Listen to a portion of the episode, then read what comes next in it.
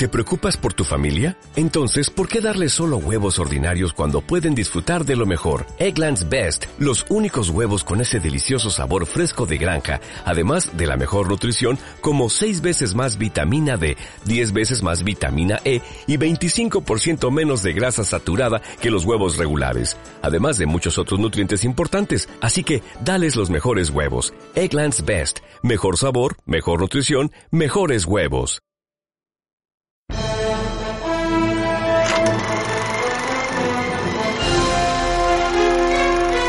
Siéntate en la butaca.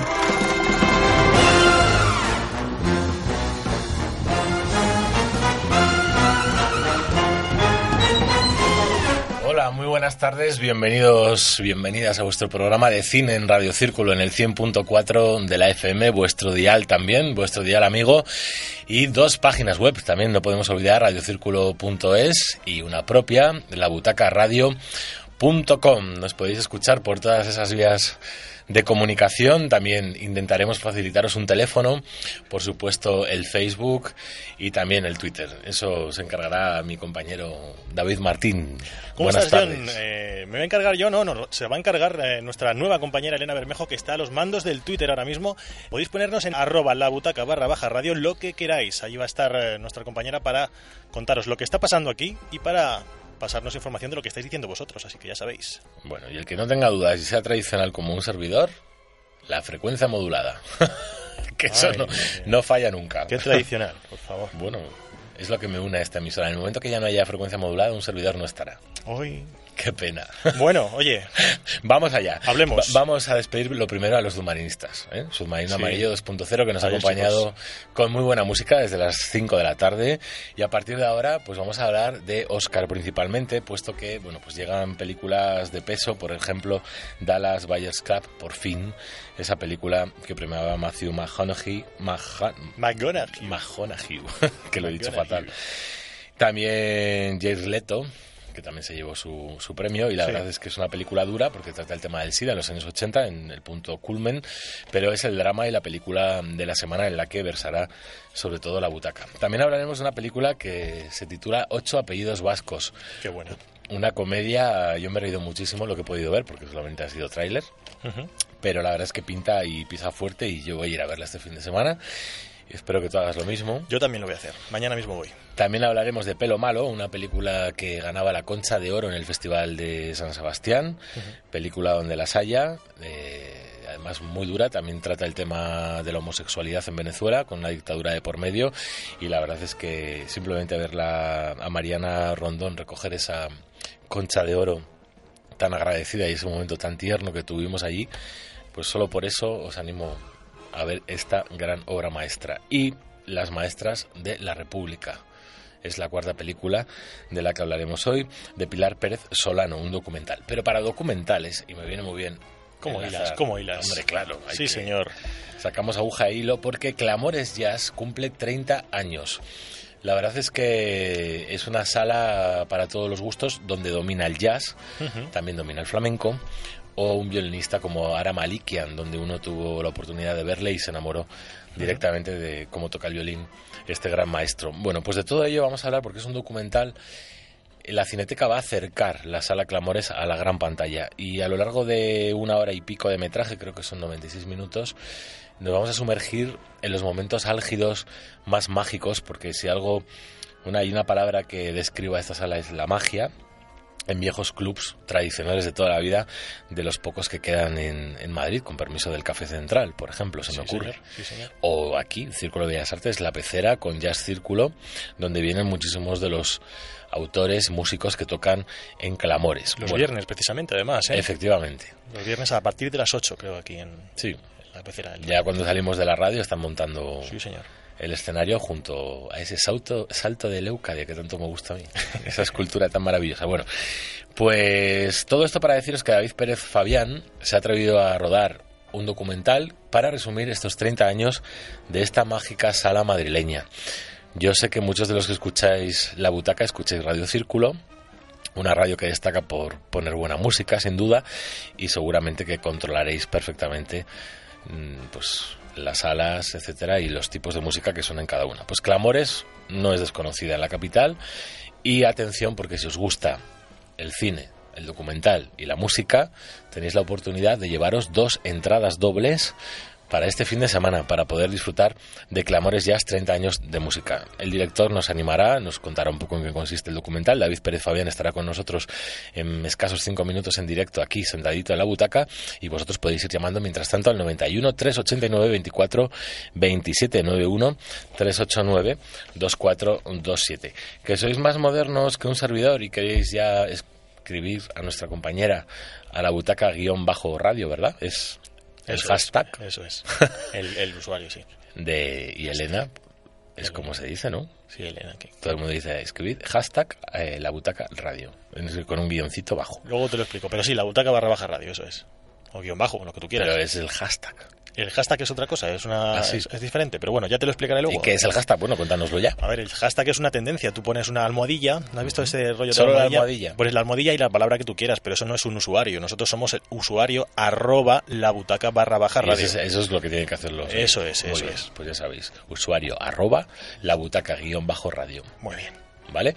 Podéis escribir ahí también para coordinarnos un poco solo tenemos dos entradas dobles. En el momento que llegue, espero que nos comuniquemos bien porque son dos entradas dobles las que tenemos. Y los más tradicionales al teléfono, que yo quiero saludarles, 91 389 2427. Pero del jazz no vive solo la butaca en la entrevista, me refiero, porque tenemos más invitados hoy aquí, en directo. Pues sí, porque hoy no está con nosotros John Moneo, le mandamos un fuerte abrazo si es que nos está escuchando, porque no sabemos, eh, últimamente ha dado bastantes problemas la emisión a través de Internet, así que mm, él está de camino, está de viaje hacia Madrid, si nos estás escuchando John te mandamos un abrazo, pero en todo caso queremos rescatar, queremos que las series no paren en, en la butaca y para ello vamos a contar con la inestimable presencia de Dani Rodríguez de todoseries.com, que nos va a dar unas cuantas recomendaciones, es un periodista especializado precisamente en este tema, y va a ser la primera vez que se siente en la butaca, pero esperemos que no sea la única y que la próxima pueda estar también con Moneo, por lo menos aunque sea al teléfono.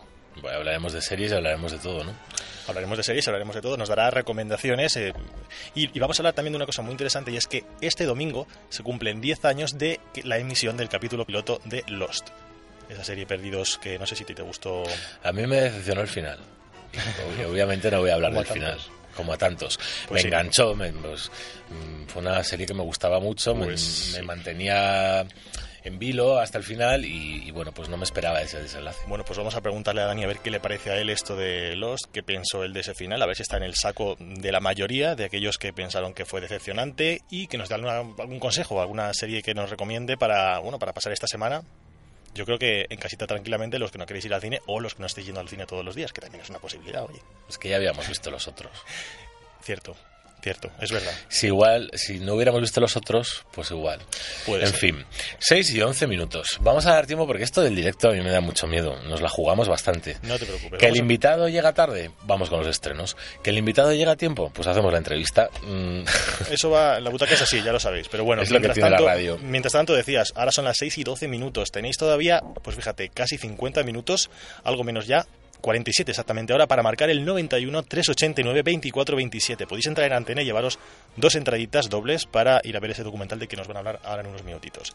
Y mientras esperamos a nuestro invitado, si te parece, hacemos tiempo con un poquito de música. A ver, sorpréndeme. Pues te voy a sorprender. Eh, hace como cosa de un mes, algo más quizá, traje la banda sonora del Lobo de Wall Street y te encantó. Qué buena, me encantó. Como estamos hablando de películas de Oscar que vienen y aquella banda sonora triunfó muchísimo, hemos querido rescatar algunos de aquellos temas y es lo primero que vamos a escuchar hoy. Escuchar.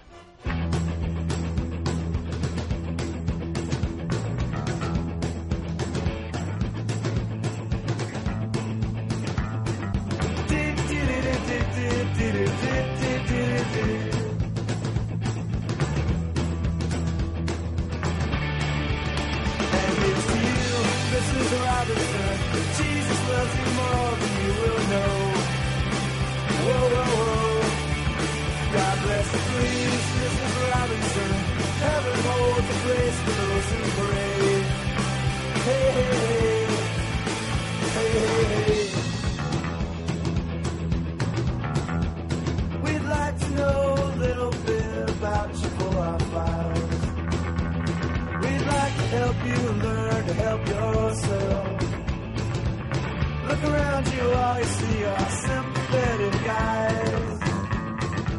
Stroll around the grounds until you feel at home. And here's to you, Mrs. Robinson. Jesus loves you more than you will know. Whoa, whoa, whoa. God bless you, please, Mrs. Robinson. Heaven holds a place for those who pray. Hey, hey, hey. Hey, hey, hey.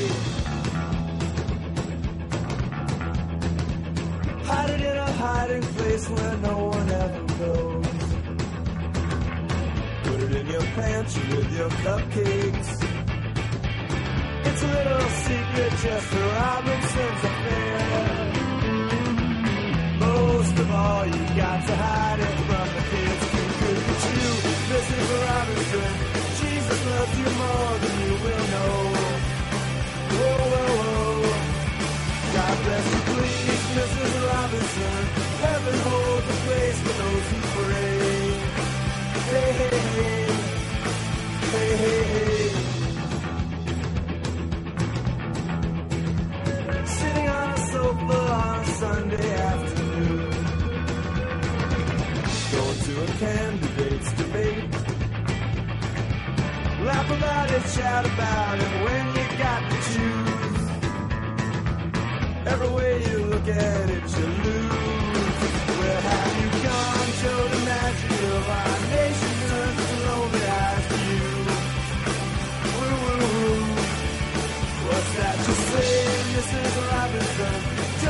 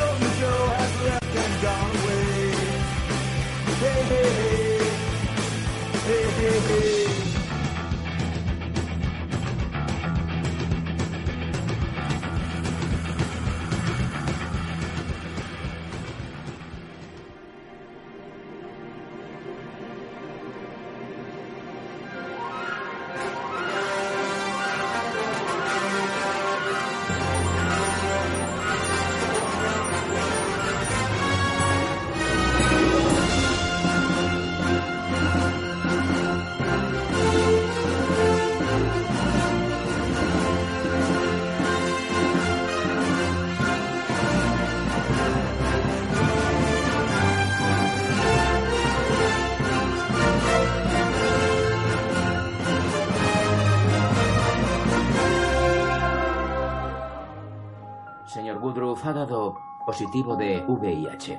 ¿Alguna vez ha tomado drogas intravenosas o ha mantenido alguna relación homosexual? ¿Homo? ¿Homo? ¿Ha dicho homosexual? Esos putos análisis no son míos. Señor Woodruff, estimamos que le quedan unos 30 días.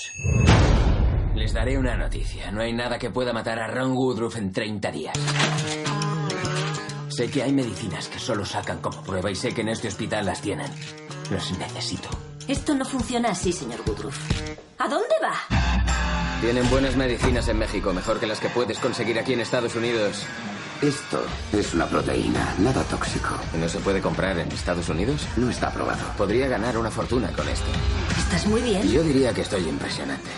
¿Algo que declarar? Nada. Importar medicinas ilegales para su venta es un delito muy grave. No son ilegales, solo que no están aprobadas. Bienvenido al Dallas Buyers Club.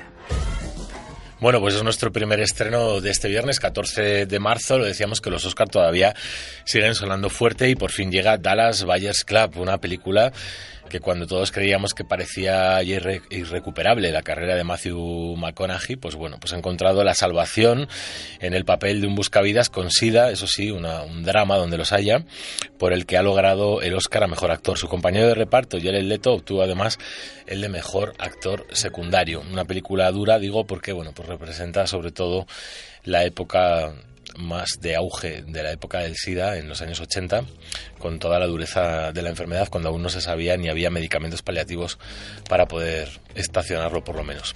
Pasamos a la segunda historia de esta tarde. Érase una vez un rico mercader, cuya hija favorita se llamaba Bella. En una terrible tormenta, el mercader perdió toda su fortuna y su familia se arruinó. Pero la suerte volvió a sonreírles. Estamos salvados.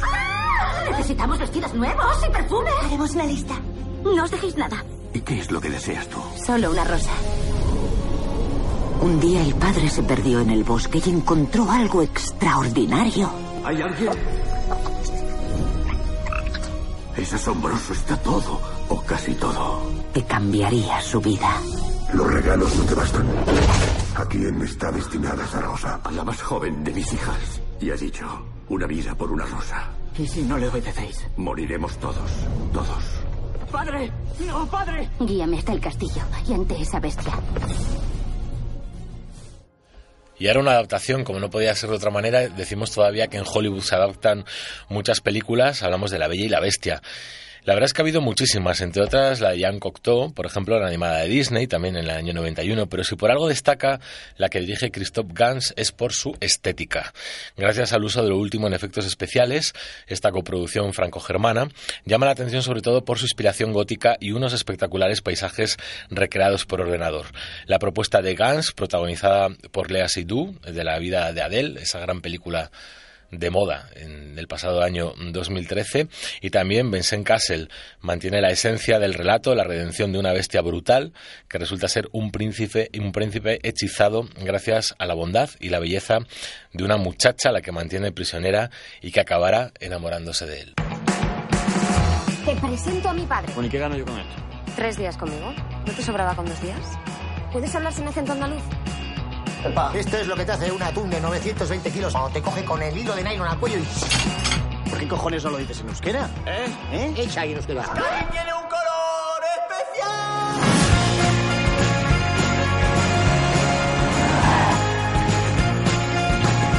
Esa mano está baja. Lo mismo el meñique está un poco al límite, pero todavía no estoy tocando zona blanca.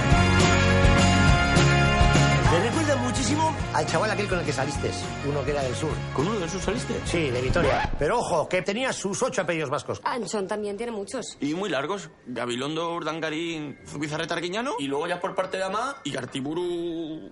Erenchu. Coldo, te presento a Ane, mi mamá. ¿Y Gartiburu?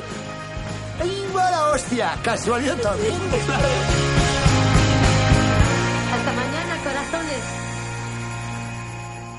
Bueno, y una comedia disparatada donde la salida dirigida por Emilio Martínez Lázaro, uno de los grandes maestros de la comedia. Ocho apellidos vascos, con Clara Lago, Dani Rovira, Carmen Machi y también el gran Carra Elejalde. Yo la verdad es que David te lo decía, apuesto por esta película para este fin de semana. Es una de las apuestas más firmes y además eh, española. Da gusto ver una película española tan potente, por lo menos así a primera vista, y veremos a ver qué tal reacciona la taquilla.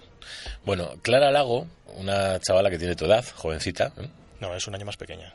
Es verdad, Jolín, que lo tienes bien fichado. Hombre. bueno, pues la descubrimos siendo muy pequeña, como digo, en cintas como El viaje de Carol o La vida que te espera. También es otra de las, series como también compañeros. Pues aquella pequeña de ojos despiertos es ya una de las actrices más trabajadoras sin duda del cine español. Alterna películas fantásticas como El mal ajeno, Fin o series como El corazón del océano con, com con comedias como Primos o Quién mató a Bambi. Lo nuevo de Lago es Ocho apellidos vascos, otra comedia en su currículum y en este caso, como digo, dirigida por Emilio Martínez Lázaro. Ahí interpreta a Amaya, una chica vasca de la que se enamora perdidamente un sevillano, a quien da vida Dani Rovira en esta historia de ficción y esa anécdota va a dar pie a un sinfín de situaciones hilarantes en las que juegan un papel fundamental los tópicos de andaluces y vascos.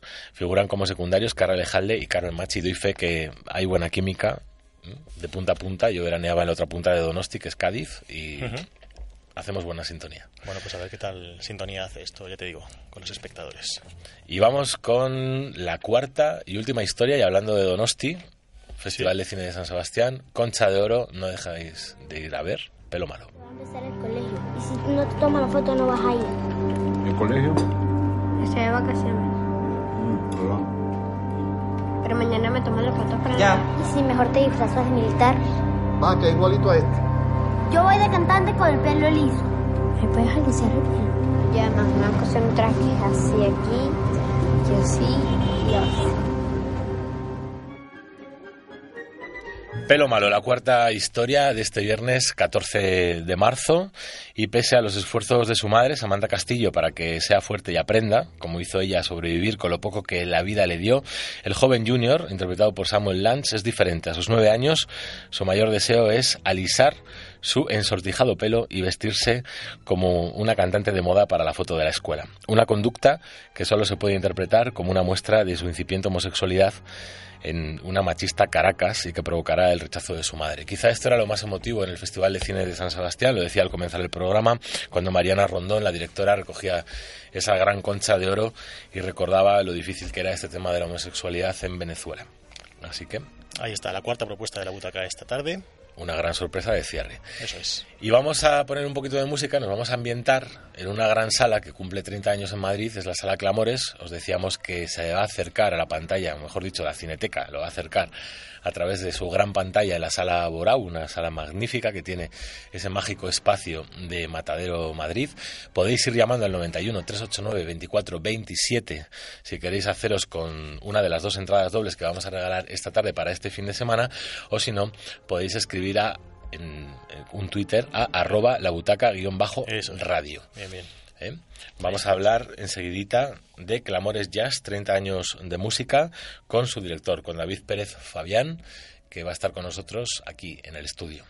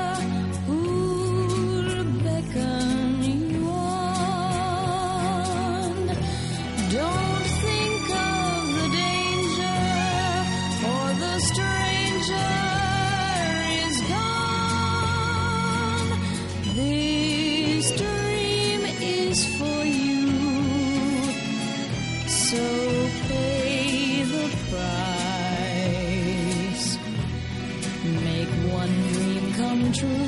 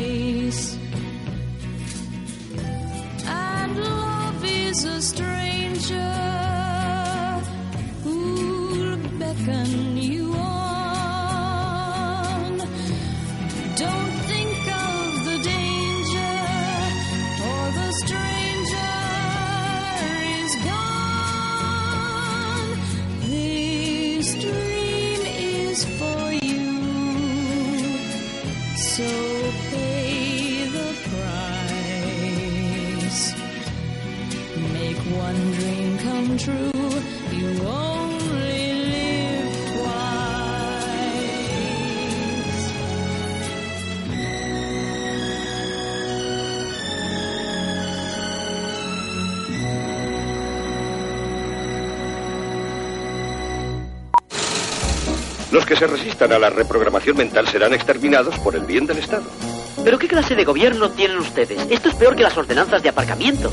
Siéntate en la butaca.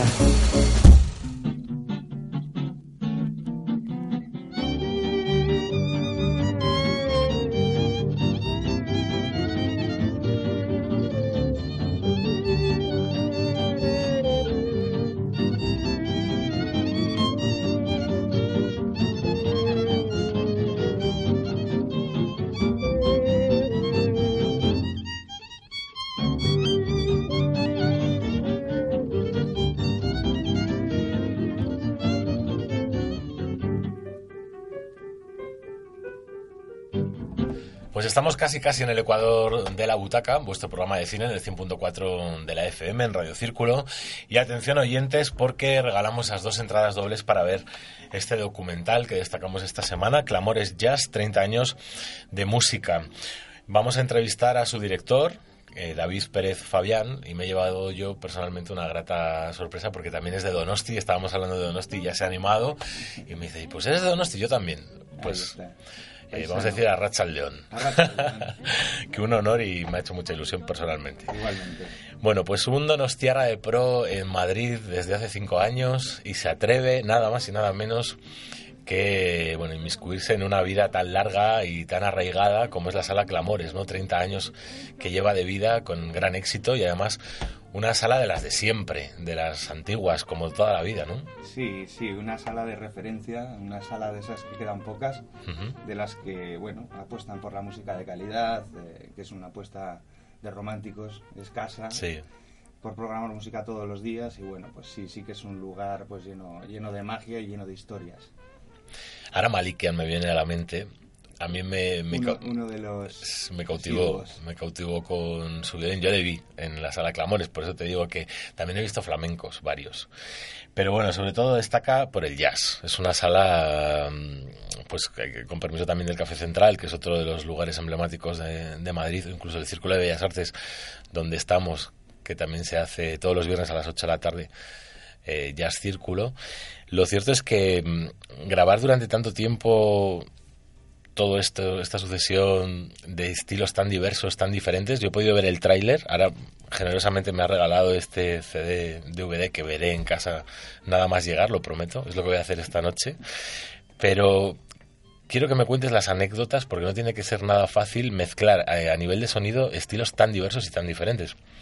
¿No? Es lo que me ha dado la sensación a mí el tráiler, es la esa puntualización que hago como aficionado. Bueno, eh, Clamores eh, yo creo que, que se rige más que por el patrón del jazz, por el patrón de la música de calidad. Entonces eh, sí que es cierto que inicialmente eh, la programación fue exclusivamente de, de jazz, pero, pero luego ha ido, ha ido abriéndose a, a distintos campos, todos ellos dentro del, del marco de la música de calidad, como puede ser el flamenco, la música de autor. Pero bueno, sí, el jazz sigue siendo el, el Lo sello de referencia de, de la sala. Eh, luego, eh, en el día a día, pues eh, es eso, es una programación variada, es una programación rica y donde siempre se apuesta por, por propuestas que no necesariamente sean de masas, pero sí eh, que alberguen una, una calidad y una verdad en, en cualquiera de las propuestas. Una labor muy periodística también he intuido, porque se va intercalando magistralmente la música, las escenas de música, tanto imagen y sonido de calidad, con entrevistas con cada uno de los autores, intérpretes, hay de todo, incluso director de sala, ¿no?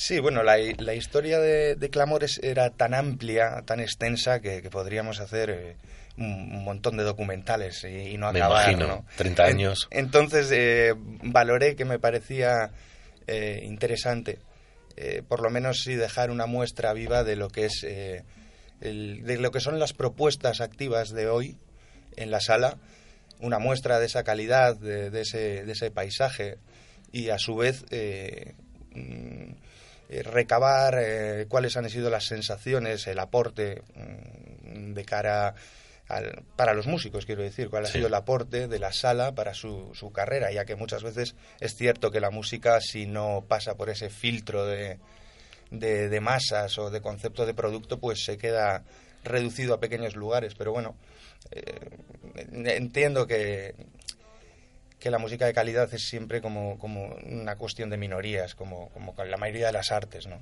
Entonces, bueno, eh, sí que la voluntad era mm, dar una muestra de lo que sigue siendo hoy Clamores y ponerlo también en boca de, de los músicos lo que representa.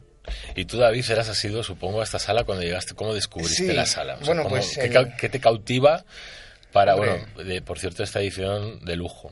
Sí, sí. es- Porque la verdad es que es un lujo lo que tengo entre mis manos. Veo un storyboard precioso ahora mismo. Es un trabajo artesanal, hecho con mucha pasión, con muchas ganas, con mucho empeño y esfuerzo. Eh, y bueno, eh, la verdad que sí, la verdad que el proceso de, de rodaje, de, de desarrollo ha sido apasionante en todo momento, desde eh, todo lo vivido musicalmente, personalmente, con distintas eh, eminencias de la música. Entonces, bueno, mm, eh, para mí ha sido un proceso maravilloso. De hecho, sigo y mantengo una relación eh, directa con la sala a raíz de, de que desarrolláramos este documental con un, con un canal activo que se llama Clamores TV, donde desarrollamos de forma monográfica ya, de forma mucho más individualizada. Mostramos eh, eh, esos iconos de la sala que pasan, dando una muestra de la música, de lo que, de lo que son, de lo que expresan. En distintos reportajes que, que están ahí albergados. ¿Y Clamores TV emite o graba las No, es un canal eh, destinado a que una persona tranquilamente desde su casa pueda acceder a clamores.tv y visionar distintos reportajes en el momento en el que le dé la gana. Eh, En directo no, o sea, de- No hemos apostado por una opción de streaming que quizás fuera más cómoda o más eh, fácil, ¿no? Sino por un trabajo un poquito más, más cuidado, más... con postproducción, con supongo. postproducción, con Claro. una edición cuidada, con una entrevista personalizada, pues para acercarnos de alguna manera al músico y acercar al músico a la gente. ¿Y te encargan hacer un documental o es algo que sale de ti? O Nace de mí, la Nace verdad. de ti voluntariamente y Sí. dices, voy a resumir 30 años de vida. Sí, va por ahí un poco. Muy valiente. Sí, bueno, eh, eh, hay una pasión en mí por la música. Me imagino, eso está- Importante, sí. más allá por- de por- del cine, de- del audiovisual. Entonces yo recuerdo que la primera vez me planté en la sala Clamores por descubrirla. eh, fui solo un miércoles eh, a un concierto de un tal Ara Malikian. También, que curiosamente. quería descubrir y del que había oído hablar un montón. ¿Y fue el primero que viste? Fue el primero que vi y salí, salí absolutamente enamorado, vamos. Qué curioso. Pues Sí, nos ha pasado lo mismo. ¿eh? Salí cautivado de allí y, y me lo propuse y dije, bueno, señores, aquí, aquí esto hay que enseñarlo, hay que mostrarlo y hay que hacer algo. Y nos pusimos manos a la obra y hasta hoy. Pues mira, yo a Ara Malikian, que es un genio libanés, Sí, creo que es, de origen, eh, le conocí en Clamores y luego pu- pude ver, bueno, tocaba el, el violín bajo las estrellas, se llamaba el ciclo en el que participaba en el planetario, en la cúpula del planetario. Y se paseaba con su violín por toda la cúpula, tú estabas viendo esa magnífica cúpula totalmente llena de estrellas y de constelaciones, y él tocaba el violín y era mágico también. Sí, la verdad que ahora es un violinista, bueno, un violinista, un comunicador, un actor, creo que haría todo, todo lo que se proponga bien porque Sí, sí. eh, es una persona bastante especial. Decías al comenzar la entrevista que quizás sea de los pocos locales románticos que quedan en, en Madrid. Me ha llamado mucho la atención porque se está perdiendo ese romanticismo realmente, ¿verdad? En- Sí. Sobre todo aquí en las grandes ciudades. Sí, sí, creo que vamos demasiado rápido, creo que personalmente creo que la mayoría de la gente coge lo que le dan en vez de escoger lo que lo que quizás le guste. Y bueno, eso viene dado porque normalmente ah, eh, las masas, eh, bueno, tienen un- una serie de propuestas musicales limitadas a, a cuestiones que a veces puedan ser también de calidad, pero muchas veces sobre todo son un producto mercantil. Entonces, mm, eh, fuera de ese, de, ese, de, ese, de ese reducto de música se queda todo lo demás. Todo lo demás son muchas veces propuestas eh, de una sensibilidad eh, únicas, de, eh, con una verdad detrás, con cosas que si la gente alcanzara a escuchar o a descubrir, pues probablemente las sentiría y las elegiría. Creo que hay una deficiencia eh, en cuanto a lo que se ofrece y lo que la, gente tiene acceso. Aunque, aunque aparentemente tengamos acceso a un montón de opciones. Y bueno, sí, es romántico porque apostar por ese tipo de cuestión es, es, es difícil, es valiente, sobre todo cuando en definitiva lo que es una sala es un, un negocio, ¿no? Pero siempre está llena. Siempre está llena porque gracias a Dios hay fieles, hay gente que, que se mueve, no es un aforo de 5.000 personas que cree conflictos si lo llenaré o no lo llenaré. La programación es muy buena, las propuestas son muy buenas y entonces siempre hay gente que está atenta, ¿no? Atenta a, a descubrir y a, a consumir esa, esa música. Una maravilla estar consumiendo algo también mientras ves el, el espectáculo en cuestión. Sí. Lo cierto es que mm, he, he leído, bueno, hay un- te voy a pedir una definición, ¿vale? Pero una de las que he escuchado en ese tráiler eh, tan magnífico que he visto esta mañana es que decía, no recuerdo si era, no, no era de Malikian, pero decía, hay magia en viejos clubs como este. Sí. Esa frase es Esa de- frase es de Elliot Murphy. Ajá. Sí, y me ha gustado Elliot muchísimo. Murphy, treinta y tantos discos eh, a sus espaldas. Casi tiene nada. ese hombre, un- una persona que lleva siete, ocho años acudiendo a España a tocar y tiene como destino referencia Clamores, no otro lugar. Fiel total. Fiel total, de hecho en el- él siempre, siempre comentaba ¿no? que, que a él le gusta tocar en esos espacios que, en los que siente que hay, que hay una energía ¿no? especial, un- un- que la música se queda prácticamente en las paredes ¿no? y se siente. y, y desde entonces no, no, no falla. Sonaba La chica de ayer, cantada por el primo del autor, Antonio, Antonio Vegas. Sí, sí. Que eso es- se te pone la piel de gallina. Sí, la verdad que marcó un, Un antes y un después. Sí. En la movida, sobre todo, ¿no? Antonio en la movida, en clamores y yo creo que en los corazones de un montón de personas. Una buena sintonía. Pues si queréis disfrutar de todo esto, lo mejor que podéis hacer es ir al cine. Que no llegáis a tiempo a mandar un Twitter o incluso estáis bastante perezosos esta tarde con el teléfono, pues pagáis 3,50 euros, con 50, que es muy económico. Tengo que rectificar la sala porque hay dos salas en la cineteca. Una es la pequeñita, que es la sala Azcona, la sala, Az- Bo- Bo- Borau. perdón, Borau, ¿no? Sí, Borau, sí. nuestro amigo Borau, que estuvo aquí, ¿eh? es un honor decirlo y siempre No te lo- cansas de decirlo, ¿eh? Hombre, ¿cómo lo voy a decir? ¿Cómo no lo voy a decir? Lo bien que nos trató y nos firmó un libro. Es verdad. Bueno, yo, yo no estaba, pero me lo has contado. Sí. Por tanto, doy por hecho que es verdad. Sí, sí, sí. Muy, no, De ahí mi te lo enseñaré en mi casa. Estoy muy emocionado con ese libro. Guay, guay. Sí. Lo cierto es que hay dos salas, como decíamos, la Borau, que es la pequeñita, y la Azcona, que es la grande a la que yo me refería al principio. Bien, pues este fin de semana se va a ver en la pequeñita, en la Borau. Al Al revés, revés, en la toma ya. Azcona. El estreno lo Sí, hacemos porque en la está- grande, estaba yo liando. No, es que estamos también con los sonidos. Es que la semana pasada Sí. hemos hecho dos entrevistas muy seguidas de Cineteca. Es verdad. La de oírse es al revés, porque os vais a intercalar. Es Mira, ¿verdad? por cierto, Exacto. déjame decir, déjame decir que ha habido gente que en redes sociales ya se ha llevado entradas para ir a ver Oírse este fin de semana.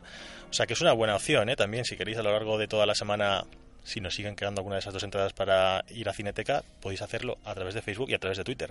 Bien, pues ya sabéis. Y si no, podéis llamar, hasta- o sea, podéis seguir llamando hasta las 7 de la tarde al 91 389 2427 91 389 2427 Nosotros hemos estado con David Pérez Fabián, el director de este documental, Clamores Jazz, 30 años de música. Un servidor no lo ha podido ver, pero prometido de verdad, y te lo digo en serio, después del regalo que nos has hecho, ¿eh? qué edición de lujo nos ha traído a la emisora con esa banda sonora que incluye, porque incluye un CD y un DVD, que ahora escucharemos también para finalizar la entrevista. Te deseamos muchísima suerte. Muchas gracias. Sorionak. Has sondado. Y espero que más veces repitamos. No lo dudes. ¿Tienes en mente volverte a meter en una aventura de este calibre? Sí, ya estoy en Ah, sí, tan rápido, ¿eh? otro documental que también va a ser movidito, Potente. así que vendré a contároslo. ¿Y el tema se puede saber? O sea, lo básico. Música versus música. Bueno, Música de masas contra la música de calidad. Vamos a ahondar un poco en todo muy eso. bien, muy, muy interesante. Nos gusta la música. Sí. Muy bien, David. Pues es que ricasco, muchas Un gracias. placer. Nos vemos pronto. Un abrazo. Nosotros disfrutamos, si te parece, David, con esa música que nos ha Sí, regalado David, el maestro de, este, de esta historia, de esta película. ¿Te parece? Sí, y enseguida estamos hablando de series, así que nos movéis de ahí.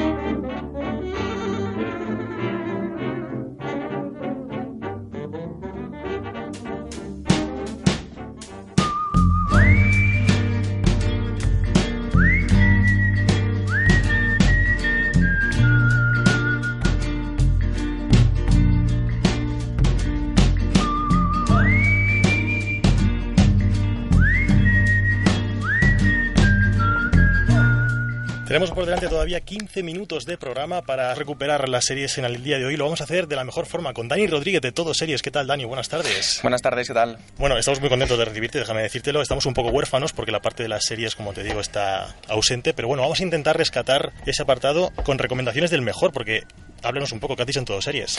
Pues eh, aparte de ver series, evidentemente, que es eh, el primer paso, eh, hablar, nos gusta hablar de ellas. Nos gusta, en este caso, escribir, eh, recibir también feedback de, los, de la gente que nos lee, de los lectores, eh, hablar en el blog, comentar y bueno. Pero básicamente lo, primero que he dicho, verlas, ver series. Ver series, ¿no? Sí. Hemos estado hablando antes de entrar en antena que hemos visto en los periódicos y no tenemos muy claro qué se celebra exactamente este fin de semana referido a la serie Lost. De- Eh, dicen décimo aniversario y tú me has sí. comentado, no, pero es que es en septiembre y tal. A ver, explícame eso un poco a ver. A ver, eh, es verdad que hoy salen algunos periódicos eh, que se celebra el décimo aniversario de Lost, que mm, dentro de lo que es esta especie como de, edad de oro de las series, ¿no? que parece que todo el mundo ve series ahora y que está muy de moda ver series, es un poco la que empezó todo el todo el todo el cotarro este. Fue la, la primera serie con la que se introdujeron muchas muchas gentes a ver series extranjeras a ver series americanas. Eh, la serie cumple 10 años en septiembre ¿vale? en septiembre Ah, de en 2000 septiembre, exacto vale, vale. en septiembre de 2004 es cuando eh, la serie se estrena en Estados Unidos en, en la cadena ABC y lo que se celebra este fin de semana, que yo creo que va a ser una constante todo el año, porque se va a hablar mucho de los 10 años de Lost, eh, es una especie de reunión que hacen eh, la gran mayoría de miembros del equipo, de los actores, eh, en el marco de un festival de televisión muy importante en Estados Unidos, que es el Pally Fest. Entonces, bueno, se reúnen allí eh, y, digamos, será un poco como el pistoletazo de salida eh, a, est- a estos 10 años de celebración, que seguramente en septiembre volvamos a ir otra vez. O sea que tenemos todo el año los para ratos. Sí. Seguramente serán más cosas. Y además he leído que cada vez hay más seguidores, precisamente de una serie que no terminó muy bien. no, A ver, no terminó, porque yo, no yo no he terminó terminado nada de bien. ¿eh? o sea que te lo digo. No, tú, eh, pero ¿te quedaste en alguna temporada en concreto? Yo he visto capítulos sueltos y no Mm. me he llegado a enganchar nunca. Vaya, pues O es sea, eh, porque a lo mejor hay que empezar del principio, ¿puede ser? Sí, bueno, es- una, es una práctica muy sana, ¿no? Empezar las series por, por el primer capítulo está, está bien. Hay algunas que, jolín, la ves y dices, esta serie me quedo con ella, pero Sí. no fue el caso de los. No, no es el caso de Lost. Lost hay que verla un poco desde el primer capítulo para, para seguirla. Eh, es verdad que tú ves un capítulo y te puede gustar, pero realmente tiene como una trama de fondo que necesitas seguirla. Eh, yo siempre recomiendo a la gente que, la, que no la ha visto, que se quiere poner ahora a verla, precisamente por eso que decías, ¿no? Porque acabó un poco de manera polémica. Que, que intente ver hasta la temporada 3 o la 4 máximo, que no siga más allá. Porque las dos últimas, sí, las dos últimas son las que Vaya no- recomendación. nos hundieron en la miseria, pero es verdad. Y mucha gente, evidentemente, luego cuando van por la cuarta, terminan de ver la serie, no, hacen- no me hacen ni caso. Y al final sí que dicen, hombre, es que las dos temporadas del final... Es verdad, había comentarios, sobre todo la última, había comentarios de gente muy desencantada que dijeron, yo Sí. no llegué a ver la quinta, no llegué a ver la, la última Sí. temporada. Se les fue de las manos. Eh, la gracia de la serie era que tenía muchísimas incógnitas y, bueno, los fans esperábamos que la resolvieran al final y no, y no pudo ser. Es a lo mejor una consecuencia de ir abriendo tramas, ¿no? Ir metiendo misterios, misterios sin que los propios guionistas sepan muy bien cómo salir del ajo. Es, es un poco el, el síndrome de los serrano, ¿no? Eh, Podríamos decir en este caso. Sí, lo que pasa es que Los Serrano la puedes acabar, eh, pues, mm, ¿se puede decir al final de Los Serrano? Sí, hombre, por favor. ¿Sí? si todo- No- aquí lo hemos hablado. No es spoiler. hablamos. No, Es, tema, es tema habitual en la butaca. Ah, perfecto. Pues eh, lo puedes resolver con un sueño de resines. Perfecto. Eh, pero bueno, los, hombre, lo podían haber hecho así también, ¿no? Con un sueño de, no de resines en este caso, pero... Habría estado muy bien, ¿eh? Habría estado bien. No, hombre, yo creo que hubieran tenido, no sé, bastantes fans en la puerta de, de la cadena protestando. Pero bueno, fue un final eh, que es verdad que tuvo polémica, pero que yo creo, yo no la he visto, no la he vuelto a, a rever, digamos. Igual este año, con los 10 años, es, el momento para volver a verla. No, tenemos varias series pendientes para ver a Sí, la vez, además. eso, eso también es verdad. Eso, también no- es verdad. No te lo voy a permitir, amigo. Eso es cierto, eso es cierto. Te iba a decir, vamos a venirnos un poco más a, a la actualidad, porque Sí. se nos queda ya bastante lejos, hemos dicho 10 años, y me hablabas de una serie protagonizada por Matthew McConaughey que a ti te tiene loco. Y yo sé que en la siguiente temporada no va a estar Matthew McConaughey, no sé si es porque el Oscar se le ha subido a la cabeza, no sé por qué. A ver, A ver, estamos hablando de True Detective, ¿vale? Eh, que es una serie que ha acabado hace nada en Estados Unidos, ha acabado esta semana.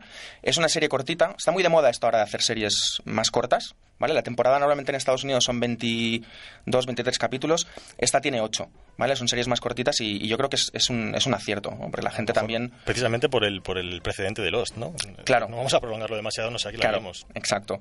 Eh, entonces, True Detective, decías que Matthew McConaughey evidentemente no está en, en la siguiente temporada. Es una serie que cada año va a cambiar de, digamos, de protagonistas y de caso. Es una serie policíaca y llevará un, un caso por temporada. ¿Pero hay algunos elementos comunes o, o cambia totalmente la serie? Eh, hasta donde yo sé, será eh, el elemento común es la trama, digamos, una trama policíaca centrada en un caso. Pero cambiarán los actores, cambiarán, no sé si la localización también. Eh, pero digamos que el formato se mantiene. Me recuerda mucho a American Horror Story. Yo no sé si tiene algo que ver, pero es ese estilo de serie, Es un ¿no? poco ese estilo de serie, exacto. American Horror mantiene los actores, lo que pasa es que hacen como papeles diferentes. Es, es un caso un poco más... No llegó bien la eh, segunda temporada. La primera fue muy buena, por cierto. La primera fue muy buena y en la segunda, digamos que se mantiene, eh, si no me equivoco, yo la segunda tampoco la he visto, pero está Jessica Lange, por ejemplo. Ah. Lo que pasa es que se ambienta en, como en otro, está ambientado en, ot- en otro, en otro lugar. Ujú. eh, entonces mantiene actores, pero sin papeles diferentes. Es un caso un poco raro lo de, lo de American. ¿no? Bueno, es, es- es jugársela también, porque puedes descolocar a la gente o te puede funcionar Sí. muy bien si los actores realmente son, tienen buena acogida. Sí, sí, sí. Hemos hablado aquí alguna vez también de una serie que yo quisiera tener tu opinión de ella. Me, me estoy acordando porque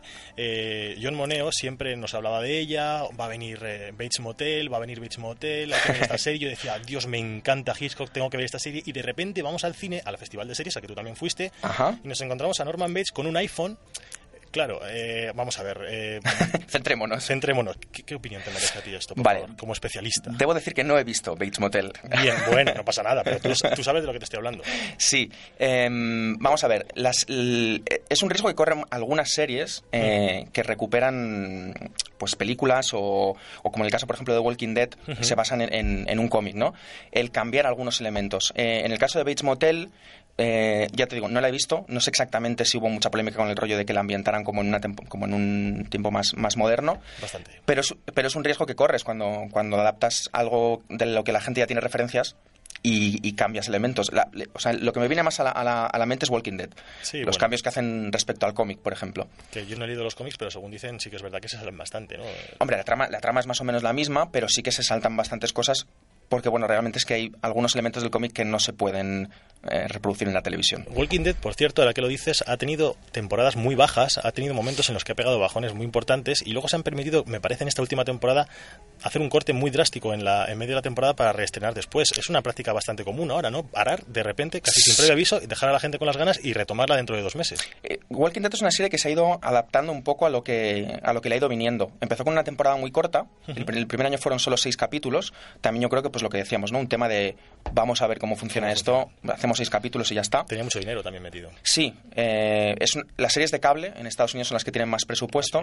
Eh, entonces, bueno, les fue muy bien. Eh, la verdad es que una serie- es una serie que para ser de cable y por tanto no son cadenas a las que, que no llegan a toda la población, ha tenido unos números de audiencia espectaculares y cada año mejora. Y ahora han adaptado este formato que es hacer ocho capítulos eh, en otoño. Hacen un parón de dos, tres meses y en febrero re- retoman con como la segunda parte de la temporada. Es un formato un poco raro, pero que es verdad que ahora se está haciendo bastante. Se está. De bastante, sí. parece ser. Sí, sí. No sé, ahora que hablamos de adaptaciones literarias, de hacer parones, eh, se me está viendo a la cabeza una serie para la que queda apenas un mes del estreno. Y tú yo me, sabemos- me parece, me parece que sé por dónde vas. Sabes por dónde voy, ¿no? Sí. Estamos hablando, por supuesto, de Juego de Tronos. Recuérdame qué día se estrenaba. Se estrena en Estados Unidos el 6, el 6 de abril. El 6, yo Exacto. pensaba que el 16. Joder, no, claro. el 6 de abril y el 7 de abril, un día más tarde, eh, en Canal Plus, aquí en España. ¿Vamos a adelantar algo de lo que pasa? Eh, no, no, no por dos motivos. Eh, uno, porque los que hemos leído los libros, más o menos ya sabemos por dónde van. Los tiros, nunca mejor dicho. Y los que no. Ya lo has dicho, ya eh, lo has dicho. Sí, y los que no, es una serie que tiene tantos spoilers Es verdad. que yo creo que hablar de ella es un, Es verdad. es un riesgo muy grande para los que no han leído los libros. Y hablando de riesgos, una cosa que a mí me, me choca bastante. Eh, bueno, es cierto que las series firman, como tú decías, en general por un capítulo, por el capítulo piloto, luego ven si siguen, y luego por una temporada, y luego por dos, mm, a lo mejor firman por tres y luego ven que no siguen más, pero con Juego de Tronos pasa eso. Yo me enteré de que firmaban por la siguiente temporada cuando ya casi se había terminado la tercera, era verdad, la última. Eh, sí, han ido, de momento han ido temporada a temporada con Juego de Tronos. Esas, esas renovaciones eh, corremos el riesgo de quedarnos con las ganas porque son muchos libros y cada temporada no abarca un libro entero. Hasta ahora sí, los dos primeras sí. Pero ahora no. La tercera ya no. Eh, claro, es que los libros también del señor Martín cada vez son más tochos. Es verdad. Entonces, la tercera ya la han tenido que dividir, es decir, la tercera temporada y la cuarta, que es la que vamos a ver este año, eh, comprenden un libro solo, el tercero. Y con los libros cuarto y quinto va a ser la misma tónica, porque son libros cada vez más grandes. Entonces, de hecho hay bastante especulación sobre qué va a pasar primero, si la serie va a pillar a los libros, si... Porque, claro, eh, piensa que Martin también cada vez se va tomando más tiempo para escribir las novelas. Piensa más despacio también, porque... Tampoco edad. tiene prisa el señor por No- escribir. No, es una persona que se caracteriza así a simple vista por tener prisa en No, general en su vida, no, no, yo creo, ¿no? no, creo que no tiene ningún tipo de estrés. Había una coña muy buena en, en cuanto a esto, no sé si te lo he contado alguna vez. Eh, en, en una- en un encuentro aquí con fans, alguien le preguntó, bueno, está usted diciendo que quedaban, por aquel entonces creo que un par de libros por sacar Ujú. todavía, que le quedan tantos libros a tantas páginas, pues no sé si mil páginas por lo menos en cada Sí. libro. ¿Qué hace usted aquí perdiendo el tiempo con nosotros? no, no, no, tendría que estar escribiendo, por favor, señor. Pues es verdad. Sí, sí. Dicen que se enfada, que se enfada bastante cuando le preguntan por, por, los, por los libros. Más que nada porque, bueno, él evidentemente no tiene ninguna prisa y porque parece ser que está disfrutando mucho del papel que tiene en la serie. Es decir, él, él está bastante vinculado a la serie como asesor, digamos, o como figura, pues, eh, que es un poco el digamos, no está implicado en la producción, pero sí que suele escribir uno de los capítulos de cada temporada, lo suele escribir él, el guion. Perfecto. Es que además Eh, esa implicación yo creo que los, los- los amantes de la serie lo Claro, agradecen. claro. A- Aparte, él ha sido guionista de Hollywood muchos años, entonces le, le pega mucho el rollo de estar ahí encima de la serie. Y sí que se ha comprometido, y creo que solo lo saben dos personas, los dos productores de la serie, a, a explicarles el final, más o menos, que él tiene en mente. Algo de ese oído, por si le pasa algo. Por ¿verdad? si las moscas, exacto. Por si pasara algo, pues un señor mayor también. o sea, no, Sí, bueno, no lo y- olvidemos. Y tampoco es atlético, queremos decir. No, no, parece ser que no se cuida todo lo que Precisamente, debería. Sí, yo se lo leí y me hizo bastante gracia. Nos quedan apenas dos minutitos para ir repasando. Eh, bueno, ya hemos repasado algunas de las series más importantes, por así decirlo, y queríamos que nos dieras alguna recomendación. A ver, eh, ¿qué estás viendo tú ahora? Yo recomiendo True Detective, que es la que acabo de, la acabo de terminar a ver ahora, eh, sobre todo por las actuaciones, lo que decías, el Matthew, Ma- Matthew McConaughey. Es difícil, Sí, ¿verdad? se complica. ha pasado también cuando estábamos Es hablando complicado, sobre es complicado. Se habla mucho de su papel, pero ojo Woody Harrelson porque también lo hace muy bien. Es un duelo entre los dos y la verdad es que la serie es muy, es muy interesante en lo que en lo que a las interpretaciones se refiere. Eh, yo siempre recomiendo la misma, Black Mirror, una serie británica que te- a ti te la he recomendado ya en varias ocasiones. Sí, he visto algún capítulo, lo que pasa es que todos es un poco... Claro, no se puede abarcar a... No se puede abarcar más que nada porque te la juegas, ¿eh? De, de repente ves un capítulo que no te gusta y ya como que le coges así. Y claro, como cada uno es de su padre y de su madre, Claro. pues... Pues yo recomiendo esta. Es cortita, son seis capítulos de momento. Seguramente habrá más temporadas en el futuro. Y ¿qué más? bueno, y la de siempre, Breaking Bad. Si es que Ahí soy muy está. pesado con Breaking Bad, David, pero No, no, no eres pesado, en absoluto. Nunca seas pesado con Breaking Bad. De hecho, mira lo que está sonando de fondo. bueno, ¿Esto qué te suena? eh, No, pues, no lo digas. ¿quieres que lo diga? No, No, vale. es el último capítulo, ¿vale? Es, es- Vale, es vale, una de las pocas series, yo creo, eh, bueno, por lo menos llamó la atención en su momento que terminara bien, la gente quedara contenta y satisfecha con ese último capítulo, ¿no?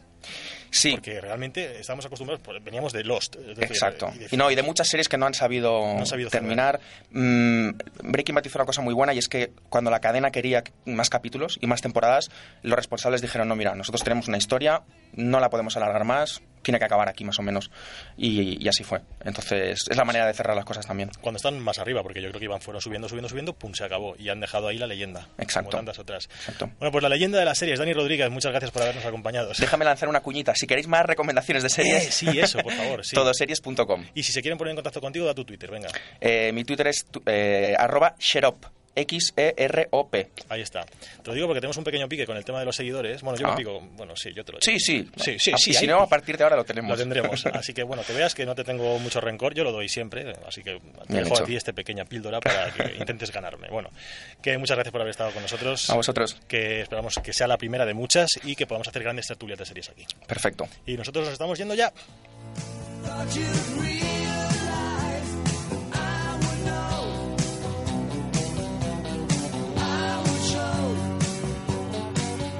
Con Baby Blue nos vamos con esta canción que ponía fin, punto y final a Breaking Bad. Se despide la butaca hasta dentro de siete días. Eh, volveremos, por supuesto, con cine, con series, con estrenos, con noticias, con alguna entrevista, como siempre, aquí en el 100.4 de la frecuencia modulada a las 6 de la tarde los viernes.